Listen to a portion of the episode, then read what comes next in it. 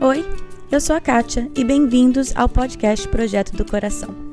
O objetivo desse podcast é trazer a liberdade de Cristo às nossas vidas diárias, aos nossos casamentos e filhos. A nossa intenção é abordar qualquer assunto com clareza, base bíblica e vulnerabilidade. Eu realmente creio que Deus trabalha de formas diferentes em famílias diferentes, mas é nossa responsabilidade estar aberta à condução dele. Ao escutar os episódios, não caia na armadilha de comparar a sua história com a de outra pessoa. Simplesmente esteja aberta a ouvir o que Deus tem para você. Que Ele conduza a sua família e que este podcast seja meramente um instrumento nas mãos dele. O episódio de hoje será sobre o papel importante que o fracasso tem no desenvolvimento dos nossos filhos e como nós podemos equipá-los a lidarem com esses momentos difíceis. O que prediz a mentalidade do filho é a visão de fracasso do pai e da mãe. Então, a visão de fracasso, se fracasso é a pior coisa que pode acontecer na sua casa, isso vai lhe dar para uma mentalidade mais fixa. Então, por exemplo, uma coisa que eu, que eu diria para pais é, de uma certa forma, banalize o fracasso. Banalizar o fracasso. Isso não é o tipo de dica que estamos acostumados a ouvir em relação à criação de filhos. Mas escute o episódio para entender o que a Kendra quer dizer com isso. E vamos aprender juntos a ensinar os nossos filhos a importância do fracasso, ao invés de sempre fugir de coisas difíceis por medo de falhar. Hoje eu tenho a minha primeira entrevista repeteco. A primeira pessoa que vai voltar no podcast é a minha irmã.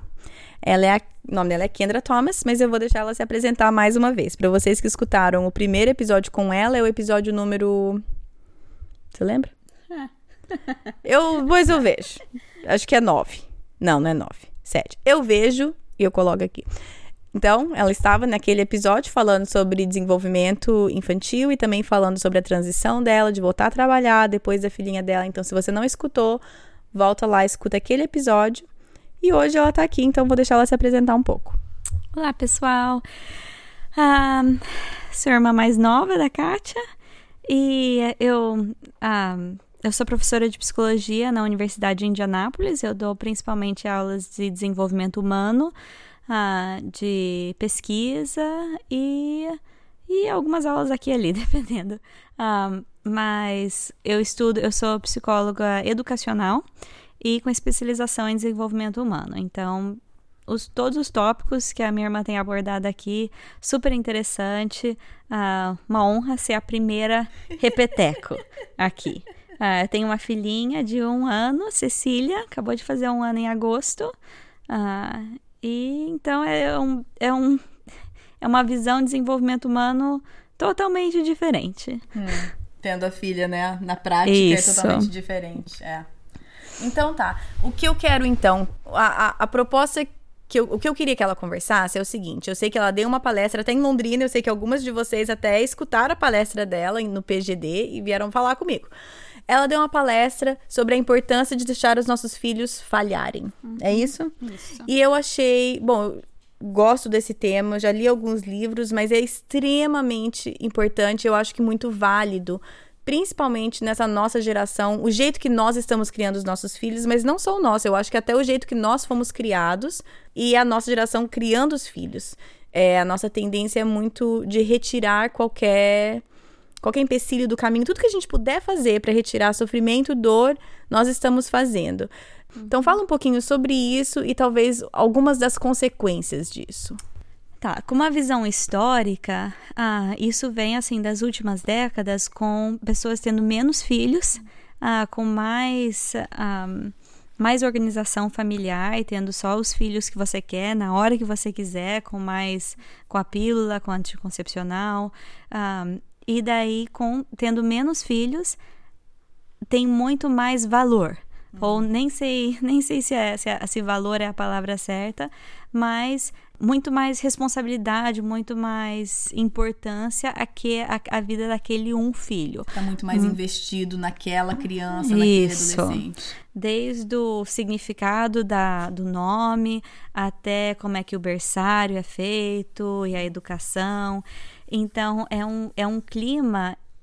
Um, ah, de, de pais totalmente diferente do que os nossos pais ou os nossos avós foram criados. Então, uma visão mais histórica disso. Agora, uma coisa que eu não quero deixar de falar é que sempre que eu dou alguma uma palestra assim mais prática para pais, uh, principalmente eu tendo só uma filha de um ano, eu, sei, eu gosto de falar assim: tem a ciência e tem a arte de ser pai. Então, algumas coisas, alguns temas que eu vou abordar, eu vou falar da ciência.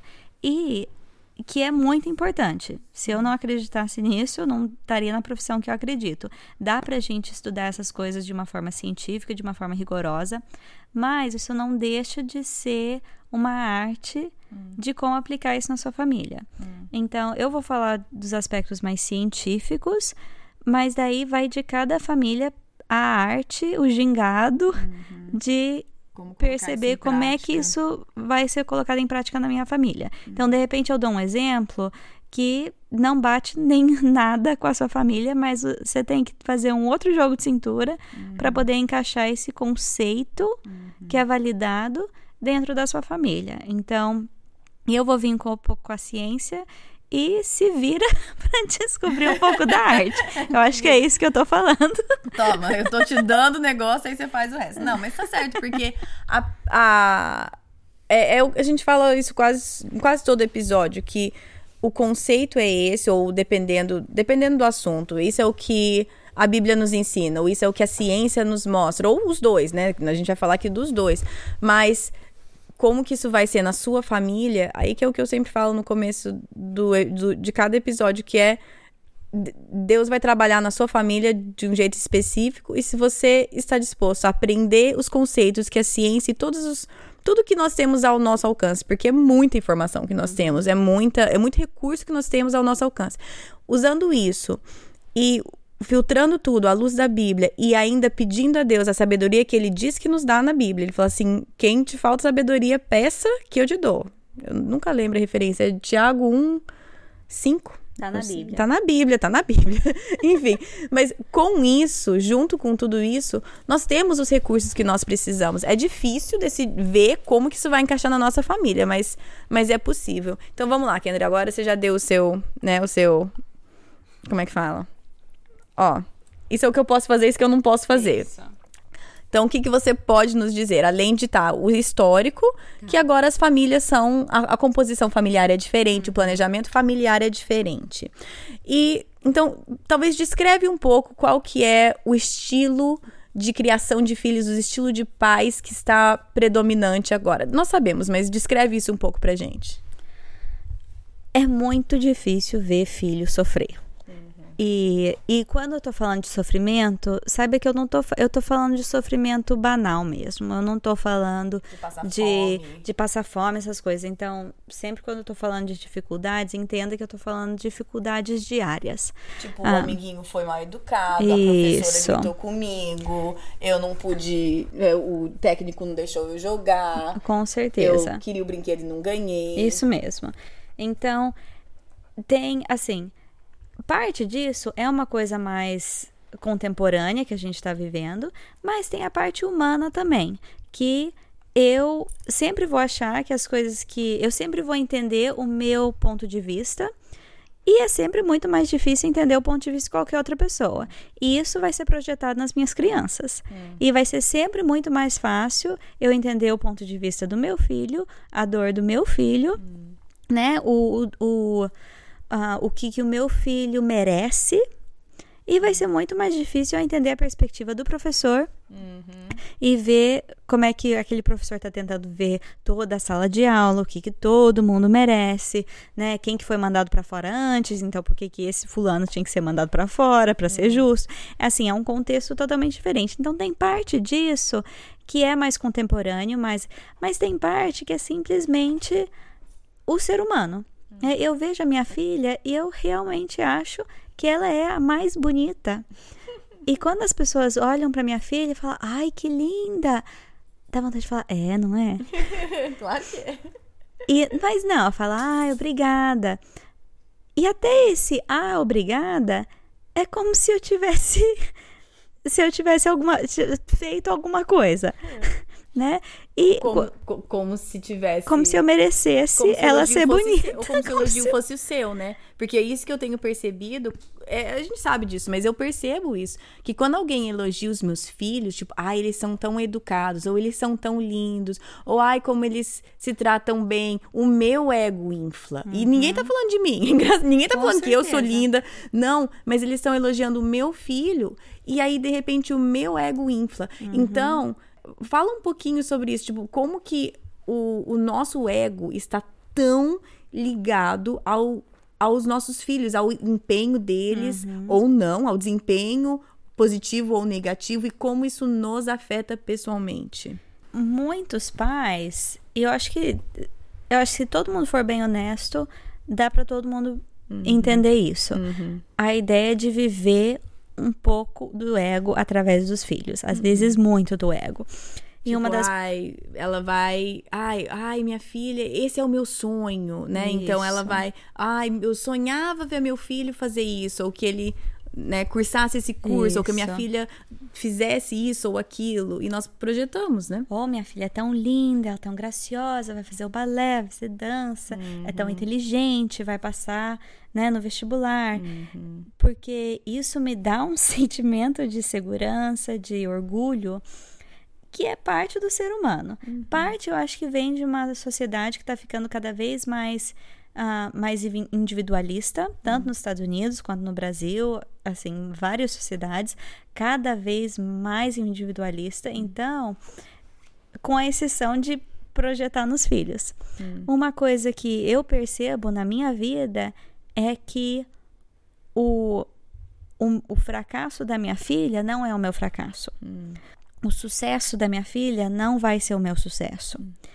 E até percebendo a parte boa, não tentando captar a parte boa e fazer parte do meu ego, vai ser uma das melhores coisas, eu creio, para ela, uhum. porque o fracasso dela não precisa me envolver. Uhum. Daí, se o fracasso dela não me envolver, eu posso ajudar ela a encarar o fracasso dela sem tentar encarar o meu ao mesmo tempo. Hum. Então fala para mim sobre isso. Por exemplo, dá um, um exemplo. Uhum. Talvez na escola, talvez algum fracasso do seu filho na escola. Fala para mim qual seria a diferença entre um pai que toma aquele fracasso como dele uhum. e como esse pai vai agir ou essa mãe e uma outra mãe ou pai que vão entender que não esse esse é o do meu filho e o meu papel é ajudá-lo nesse processo. Então, um exemplo assim, bem banal, filho não não foi bem na prova não vai passar uma matéria, ou vai passar raspando uma matéria. Ou vai ficar de exame. Isso. O meu, o meu pensamento imediato é que o meu filho pisou na bola, ou o meu pensamento imediato é que o professor que não deu aula, ou que a prova que não foi justa, ou que os outros estavam né, tirando sarro no meio da sala de aula, não deixaram ele prestar atenção. Hum. Vai ser uma reação de def de, de defender o filho ou vai ser uma reação de deixar o filho tomar responsabilidade? Hum. Porque enquanto eu vejo que o meu filho passando no vestibular vai mostrar como eu sou uma boa mãe, a minha reação natural de ser humano vai ser de defesa. Uhum. Porque isso, isso aconteceria comigo. Se eu, se eu tentar, né, se eu for tentar pegar um outro emprego e eu não conseguir, a minha defesa, assim, o, o, o, meu sistema de defesa vai querer falar: ah, mas Fulano conhecia tal pessoa e por isso que ganhou o emprego e por isso que eu não é, recebi. É indica, isso. já tinha. Né? Nós fazemos isso, a gente faz isso. E obviamente tem parte disso, mas por um perfil psicológico, uhum. é um perfil psicológico muito mais perigoso uhum. não tomar responsabilidade. Por duas razões. Eu perco o meu senso de controle. Hum. Isso pode ajudar um pouco no começo, porque dá aquele sentimento de salvar o ego a bem curto prazo, uhum. mas o sentimento de controle está muito ligado ao bem-estar. Se eu não me sinto que eu tenho controle, o bem-estar vai, vai ser difícil conseguir a, a longo prazo, hum. porque o bem-estar está muito ligado ao senso de controle.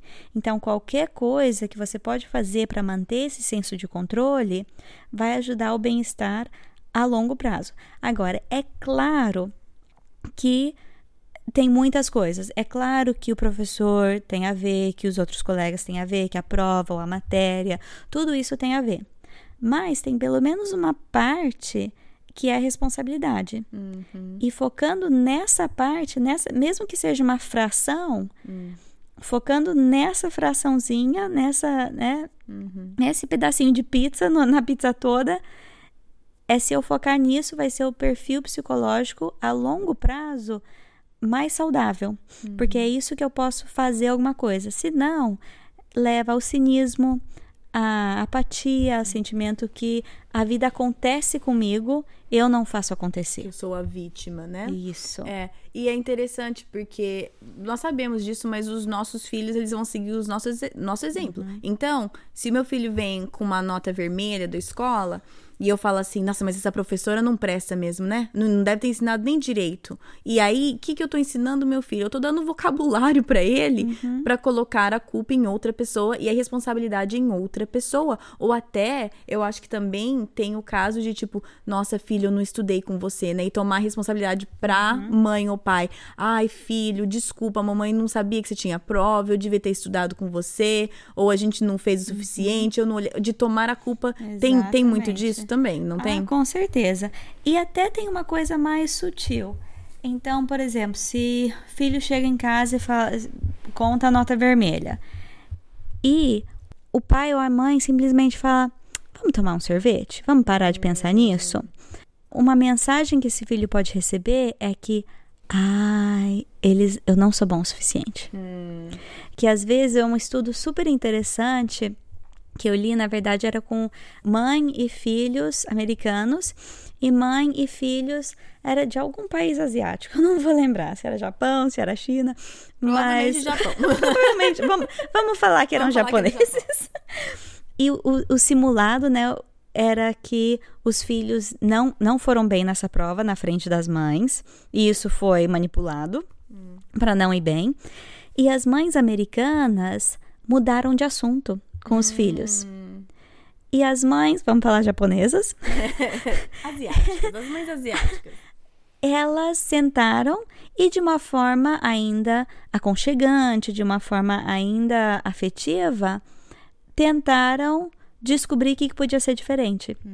E essa coisa bem sutil de mudar de assunto leva o recado de que sabe, talvez, talvez a matemática não é sua coisa. Vamos, vamos tentar outra coisa. E é essa mentalidade de que talvez algumas pessoas têm coisas e outras não têm. Hum, ou tipo, ai, uma pessoa, ah, então você é bom em matemática ou você não é. Isso. E claro que nós sabemos que tem habilidades, algumas coisas natas, mas o principal, todas, é, eu tenho visto várias pesquisas, tudo mostra que o maior fator de. isso, Melhor você falar essa parte, mas o melhor, o melhor, o maior fator que vai medir o melhor empenho do adulto ou até do adolescente não tem a ver com QI, não tem a ver com habilidade nata, não tem a ver com. Tem a ver com essa perseverança, supostamente, ou essa resiliência. Isso. É o esforço, é aquele perfil de controle. Porque eu não posso, às vezes eu desenho um, um quadro no, na sala de aula, é que se você acha que você tem controle ou não, e se é fixo ou não. E, por exemplo, sorte ou azar, eu não tenho controle nenhum e não é fixo. Ou habilidade nata, se eu sou bom nisso ou não sou bom nisso, é fixo e eu não tenho controle, mas é inato. O que eu preciso focar mesmo é o que eu posso mudar e o que eu tenho controle, que é o meu esforço. E esforço não vai fazer tudo, mas vai fazer muito. E se é isso é a única parte que você pode controlar, o perfil psicológico que dá ênfase no esforço é o único que na verdade importa. Sim, e é o que vai ser bem sucedido. Uhum. Porque, é, sim, muito bom. Eu acho que eu vou colocar esse quadro no site, porque às Tá. vezes é mais difícil você visualizar o quadro aqui Isso. na escuta. Mas se esse quadro te interessou, vai estar lá no site, Uhum. no post, para você poder visualizar um pouco melhor. Então, voltando um pouco para esse lance das mães japonesas, digamos, Uhum. versus as mães americanas. É, como elas lidaram com isso? Eu acho que parte da razão, por exemplo, da nossa geração e até a anterior nossa, de querer, tipo, ah, não tem problema, deixa eu te acolher, mudar de assunto tudo mais. É, né, a gente vai do 8 ao 80, né? Tipo, nós viemos, talvez, de algumas gerações atrás, de um extremo, de tipo, levou nota vermelha ou reprovou, vai levar chinelada, vai apanhar. Isso. Viemos de um extremo para outro extremo que nada é tua culpa, tudo é culpa dos outros, você é lindo, maravilhoso, perfeito, né? Então nós viemos para um outro extremo.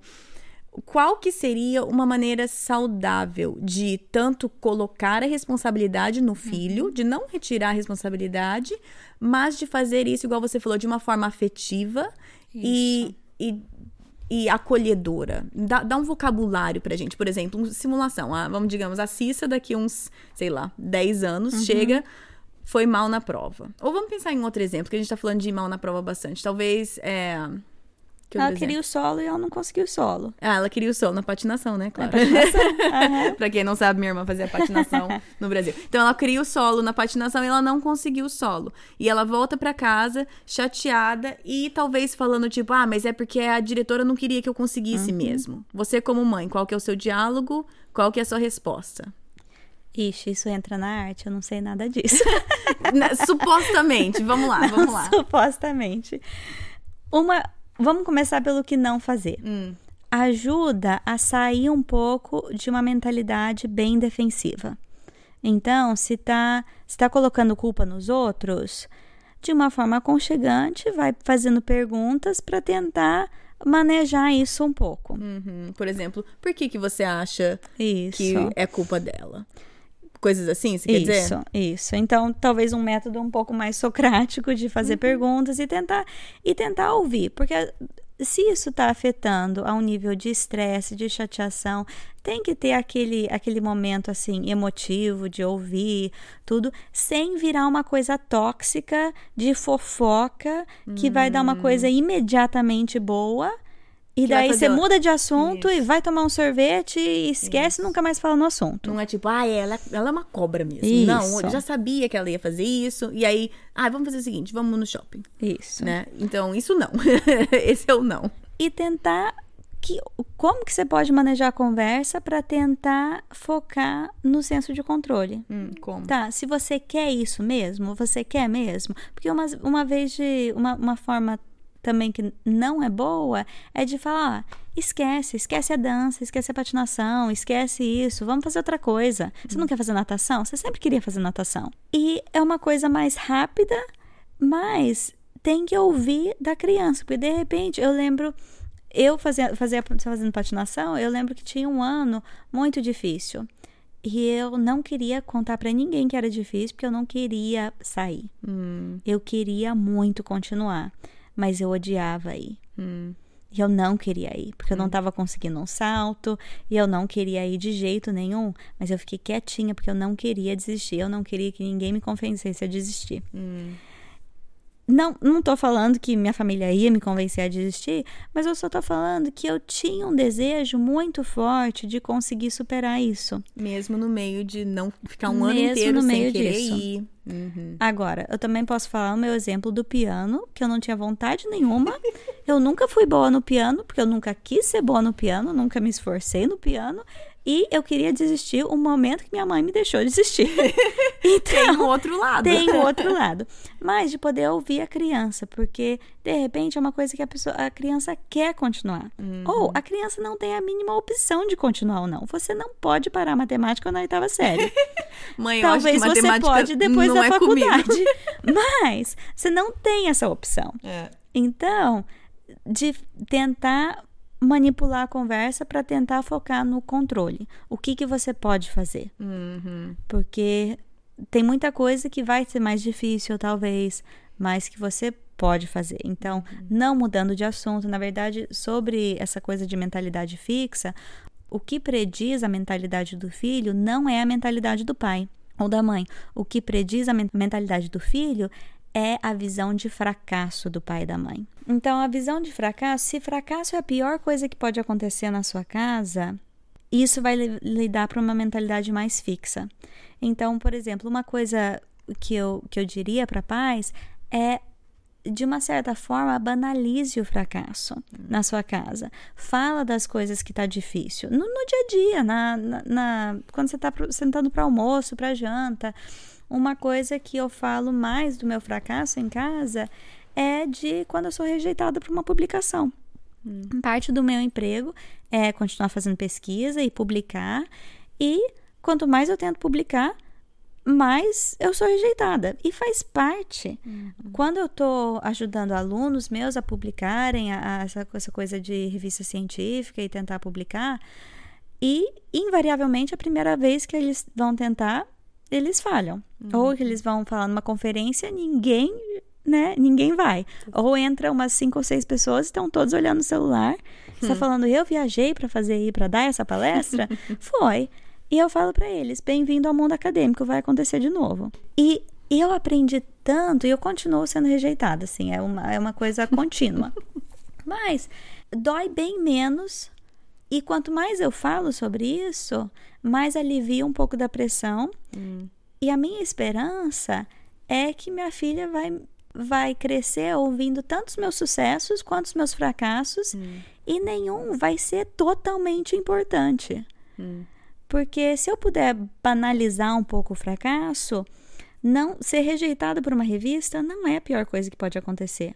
Hum. Acontece com frequência. Eu não quero falar tanto isso, porque eu quero que todo mundo que está me escutando pense assim muito bem de mim.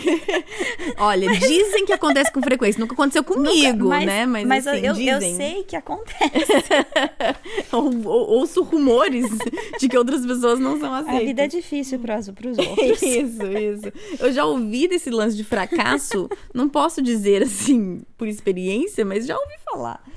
Não, é. E uma coisa que, pelo menos, é, eu, bom, eu já li bastante a respeito, mas eu vejo na prática dos meus filhos quando eles quando eles erram ou pisam na bola de alguma maneira ou queriam algo e não conseguem, é a empatia que a gente demonstra com eles junto com o tentar devolver o controle para eles, uhum. a empatia é um, é um grande lance. E quando, é, e quando a gente fala, tipo, sabia que isso aconteceu com a mamãe uma vez? Ou uhum. alguma coisa parecida? Ou o papai fala assim, nossa, filho, eu lembro quando aconteceu alguma coisa assim comigo isso. e eu me senti assim e foi difícil. E aí, quando você. E, e, sempre, a reação dos meus filhos sempre é: sério? Uhum. Aconteceu com você? Uhum. E, e é, e é legal ver isso, porque aí eles, de repente, eles ficam mais tranquilos. Eu vejo na carinha deles de saber que o papai passou por algo parecido, uhum. ou a uhum. mamãe também. E essa empatia vai ser a cola. Hum. Você tem que começar com isso. Hum. Colou, daí uma lição de moral tem possibilidade de dar certo. Tem hum, possibilidade boa. de não dar certo também. Mas, se não começar com a empatia. Ela abre a porta, né, para uma comunicação. A lição de moral não vai fazer efeito Não nenhum. vai grudar. Mas se hum. você começar com a empatia. E você só vai conseguir começar com a empatia se você lidou com o seu fracasso. Porque senão você não vai ter essa é, você não vai conseguir falar do seu, porque ainda porque dói. Tem muita emoção, Exatamente. ainda dói. Então, a, a, o jeito de você ajudar a lidar com o fracasso do, do seu filho é lida com o seu primeiro. Ai, ai. Tem é. outro jeito? Se vira, se vira lidando com o seu. Se vira, se vira. É para isso que tem psicólogo, minha gente. Não, pois tô é. brincando. É. Não, tô brincando. Eu cobro tanto a hora. Isso aí. Olha, para quem quiser. Não. Então, mentalidade fixa. Eu sei o nome em, inglês, mas eu não sei como que fala em português. Então, mentalidade fixa ou mentalidade de crescimento? Como que a gente traduziria isso? Sabe que eu deveria saber isso, que eu já fiz essas pesquisas no Brasil com os termos em português, eu não lembro. Eu vou colocar no no site. A gente coloca no site. Mas essa é a ideia. Nós queremos, então, criar os nossos filhos com uma mentalidade que eu vou chamar mentalidade de crescimento, que é. Dinâmica. Não, é, que eu já ouvi falar também, eu vi é, nos seus mental, slides. Acho que é, mental, é, que é o poder dinâmica do. do teoria dinâmica do conhecimento. Teoria dinâmica do conhecimento. É isso aí, gente. Então, que é a, o poder do ainda. Tipo, uhum. ah, eu não sei fazer esse negócio de matemática, eu não sei fazer isso ainda. Fala para mim, então, um pouco do poder dessa palavra do ainda e como nós podemos ajudar os nossos filhos a saírem de uma Isso. mentalidade fixa e ir para, como é que é o nome? Da dinâmica do a conhecimento? Teoria dinâmica do conhecimento. Então fala um pouco sobre isso. Ajuda eles a remodelar essa ideia no, de que eu não consegui, você não conseguiu ainda. Porque é, é fácil pensar que agora o presente momento é o final da história. Hum. A gente pensa muito nisso com a, a, teoria de quem eu sou.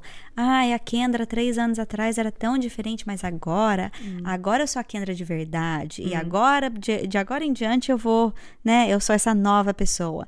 Que na verdade, daqui três anos eu vou ser outra pessoa e eu vou estar tá uhum. olhando para mim e falar, ah, é aquela outra. Enfim, é a gente tenta, a gente acaba pensando quem eu sou agora, o que eu consigo agora, esse é o fim da história. E não é. E é o poder das histórias. Quanto mais você pode enfiar, né, inundar o seu filho com histórias de fracasso, de perseverança, e é essa coisa de você não conseguiu ainda. Uhum. Uma, uma coisa que eu, uh, que eu falo é que, por exemplo, eu, uma, das, uma das ideias é sempre ter um um mentor, um discipulado, alguém que você pode, que não é pai e mãe, ah, que você pode fazer algumas perguntas ou, ou pegar um conselho. E eu, eu gosto de contar essa história porque é uma coisa que eu sempre falo para meus estudantes. E quando eu estava na faculdade, eu queria alguém, eu estava morando longe de casa, e eu queria alguém, uma mulher mais velha que pudesse ser, assim, me discipular, me uhum. acompanhar. E, e eu perguntei para uma mulher, eu não conhecia ela muito bem, mas eu vi ela de longe e falei, ah, eu quero ser assim. Hum. Ela parecia assim, inteligente, forte, sofisticada. Eu perguntei para ela e ela olhou para mim e falou: "Não". Hum. E daí, enfim, não conhecia ela muito bem, fui te, perguntei para outra pessoa e ela falou: "Não". Mas daí umas, uns dois meses depois, hum. uma das senhoras voltou atrás e falou: "Olha, essa pessoa, eu não tenho mais essa responsabilidade, agora eu tenho tempo na minha agenda, vamos nos reunir. Hum, e para os próximos seis anos, a gente se reuniu frequentemente. Ela foi madrinha no meu casamento, hum. a gente ainda conversa. E o jeito que eu contei essa história é muito importante, porque eu poderia ter contado essa história que eu perguntei para alguém, aquela pessoa falou sim, e depois a gente ficou anos, madrinha de casamento. Mas a verdade hum. é que eu perguntei, eu, eu recebi um não bem chato duas vezes hum. antes de receber um sim. Hum. E contando essa história desse jeito, mas o negócio, o lance é que eu posso esquecer de contar essa história até para mim mesma. Uhum. E eu posso, eu posso esquecer que, porque faz parte da memória do ser humano a gente esquece as coisas que não estão de acordo com a história. Uhum. Então a gente acaba simplificando toda a história que a gente tem. Por exemplo, né, achando o seu esposo, sua esposa. Uhum. Ai, eu não estava procurando ninguém até aquela pessoa chegar. É. Mentira. Mentira. mentira. Mas, cara. mentira, mentira. Mas, mas é a pessoa não acha que estava mentindo. Mas ao é. longo da história, quando a, eu, a é. verdade é que eu não tava procurando o Mark porque eu tava pensando em outro cara. mas, mas quando eu vou contar a história de como, como eu conheci o Thiago, eu não vou incluir meu ex e ele não inclui as exes dele, entendeu? Não faz parte. Mas querendo ou não, não tá faz tá parte. Não. A gente tá, é o jeito que o ser humano conta a história. Mas daí pro filho que tá no meio da história, não vai dar para poder conectar com isso. Uhum ele não consegue se enxergar na história. Com certeza. Né? E o se enxergar é, faz muita diferença isso. E eu, é interessante porque é o que você falou, para você poder contar essa história desse jeito, falar assim, levei um não. Aí eu fui e perguntei a outra pessoa e levei outro não. É o que você falou. Você não consegue falar desse jeito e contar a história desse jeito se você não lidou com isso uhum. e se isso não te dói. Se isso ainda te dói, é óbvio que você não vai uhum. falar desse jeito. Se isso ainda mexe com a sua autoestima, com a visão que você tem do valor que você tem, você não vai contar a história desse jeito. E eu acho que é por causa do meu valor em Cristo hum. e porque eu entendo isso, eu consegui banalizar esse fracasso. Hum. Mas se eu não tenho noção do meu valor em Cristo, eu não vou conseguir banalizar esse fracasso. Como que a gente pode então trazer a Bíblia aqui Uhum. E porque nós também queremos, é, igual eu tenho falado nos episódios de Com perseverança, certeza. que é o tudo o versículo é o tudo posso naquele que me fortalece. Uhum. O tudo posso traz o lance, que é o que eu tenho falado, do esforço, que é não é tudo me vem e tudo me é dado, é tudo, tudo posso e que a fonte, a razão pela qual tudo posso é porque tudo vem do Senhor. Toda a uhum. capacidade, toda a saúde, toda a energia, Amém. toda a intelectualidade, tudo que eu tenho vem do Senhor. Então, qual, como que a gente pode incluir isso também para os nossos filhos? Eu sei que isso entra um pouco na arte, uhum. mas você junta aqui para mim, me ajuda a juntar a ciência com a nossa crença de onde vem o nosso valor, onde está a nossa força. O que eu mais gosto, o versículo com isso, eu, eu vou ler agora, é, é Romanos 5, 1 a 5. Tendo sido, pois, justificados pela fé, temos paz com Deus, com nosso Senhor Jesus Cristo, por meio de quem obtivemos acesso pela fé e esta graça na qual agora estamos firmes, hum. e nos gloriamos na esperança da glória de Deus. Não só isso, mas também nos gloriamos nas tribulações, uhum. porque sabemos que a tribulação produz perseverança. Uhum. A perseverança, um caráter aprovado, e o caráter aprovado, esperança. E a esperança não nos decepciona, porque Deus derramou o seu amor em nossos corações por meio do Espírito Santo que Ele nos concedeu. O que eu vejo isso é tribulação, produz perseverança, que produz caráter aprovado, que produz esperança. Hum. Mas o que eu acho tão interessante é que geralmente o jeito que nós conversamos sobre esperança, a gente coloca esperança no começo, como essa hum. coisa ingênua, essa coisa meiga, bonita, inocente, hum. essa coisa de esperançosa. Ai, mas tinha tanta esperança. Hum. Mas o jeito que essa passagem está falando de esperança é que esperança só acontece depois que você leva assim um soco na cara.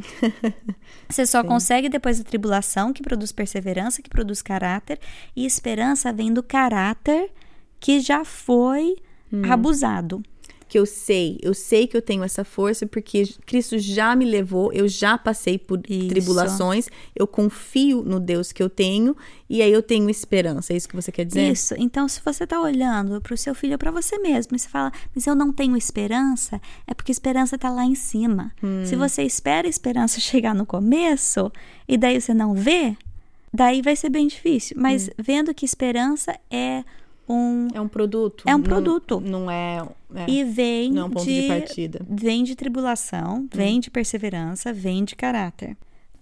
Voltando um pouquinho para essa ideia de resiliência que a gente fala de e, resiliência é, nos filhos é uma coisa que a gente tenta define um pouco que, que, que você como que você definiria resiliência?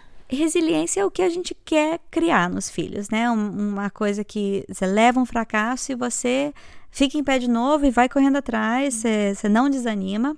Mas o jeito que a gente mede, se você for ver assim, o jeito que a psicologia mede perseverança, são muitas vezes com itens assim.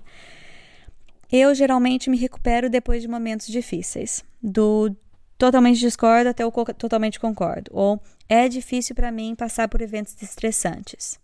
Eu não demoro em me recuperar depois de um evento estressante tudo, o jeito que a gente mede resiliência é sempre um evento estressante, hum. uma coisa difícil, né? Um, um, momentos difíceis, eventos negativos.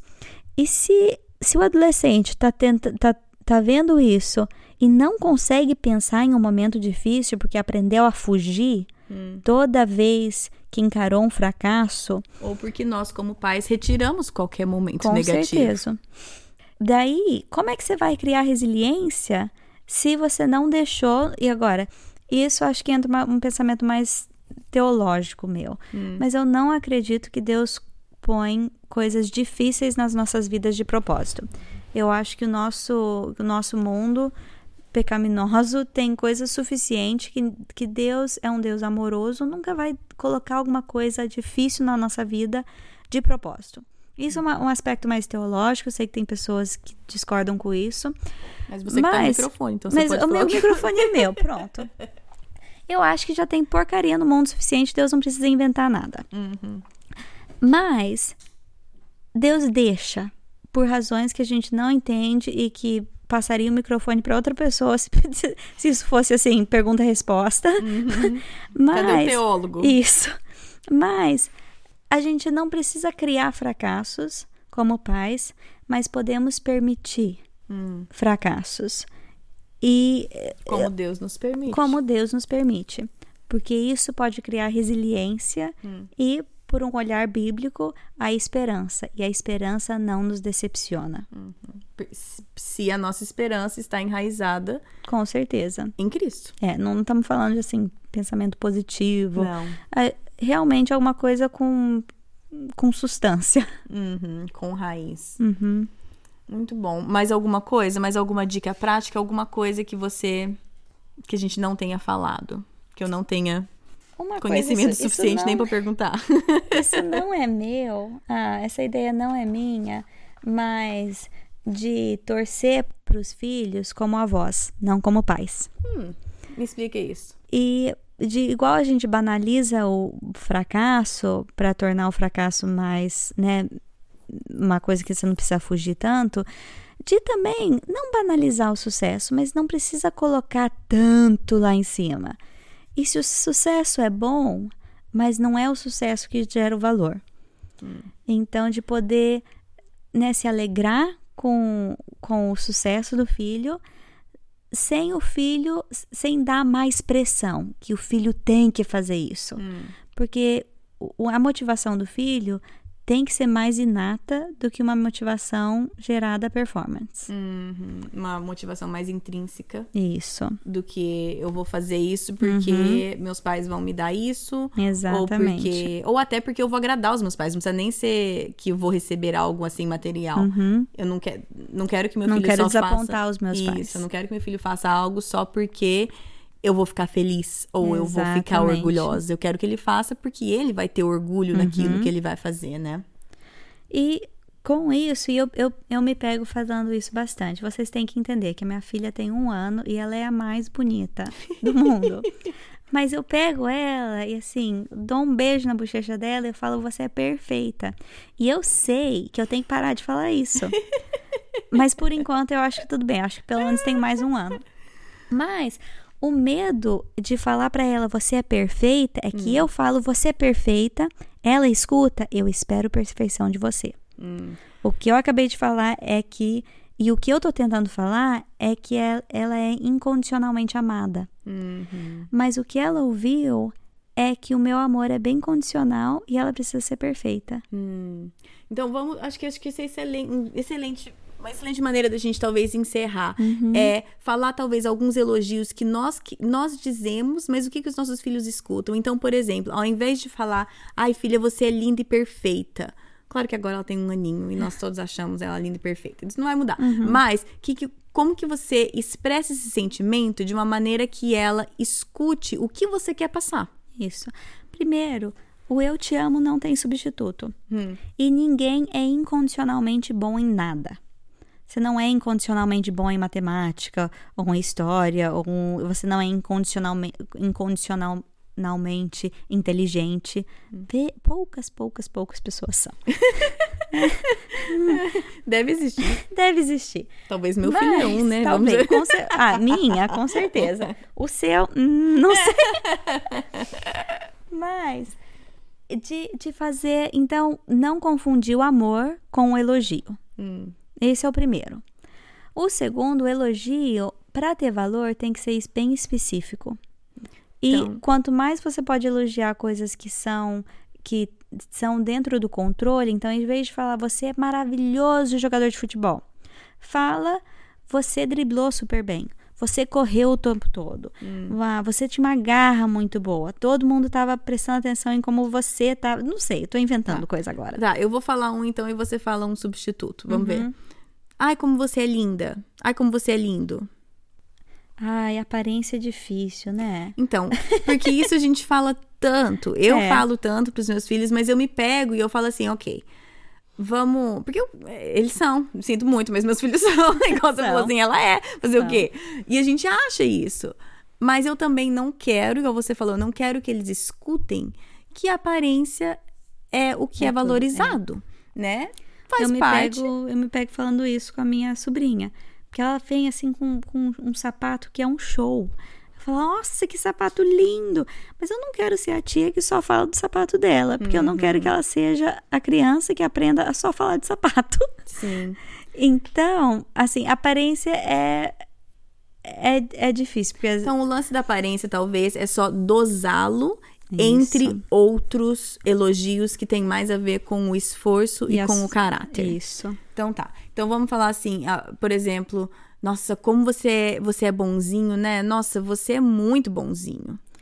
Ai, eu eu gosto tanto de como você presta atenção nas emoções dos outros hum. e você consegue ser bem generoso. Hum. Você percebe aquele amiguinho que, não, que precisa de um elogio, você vai lá. Uhum. Isso me dá tanto orgulho. Hum. E eu acho que isso é exatamente o que, o que Deus quer de você.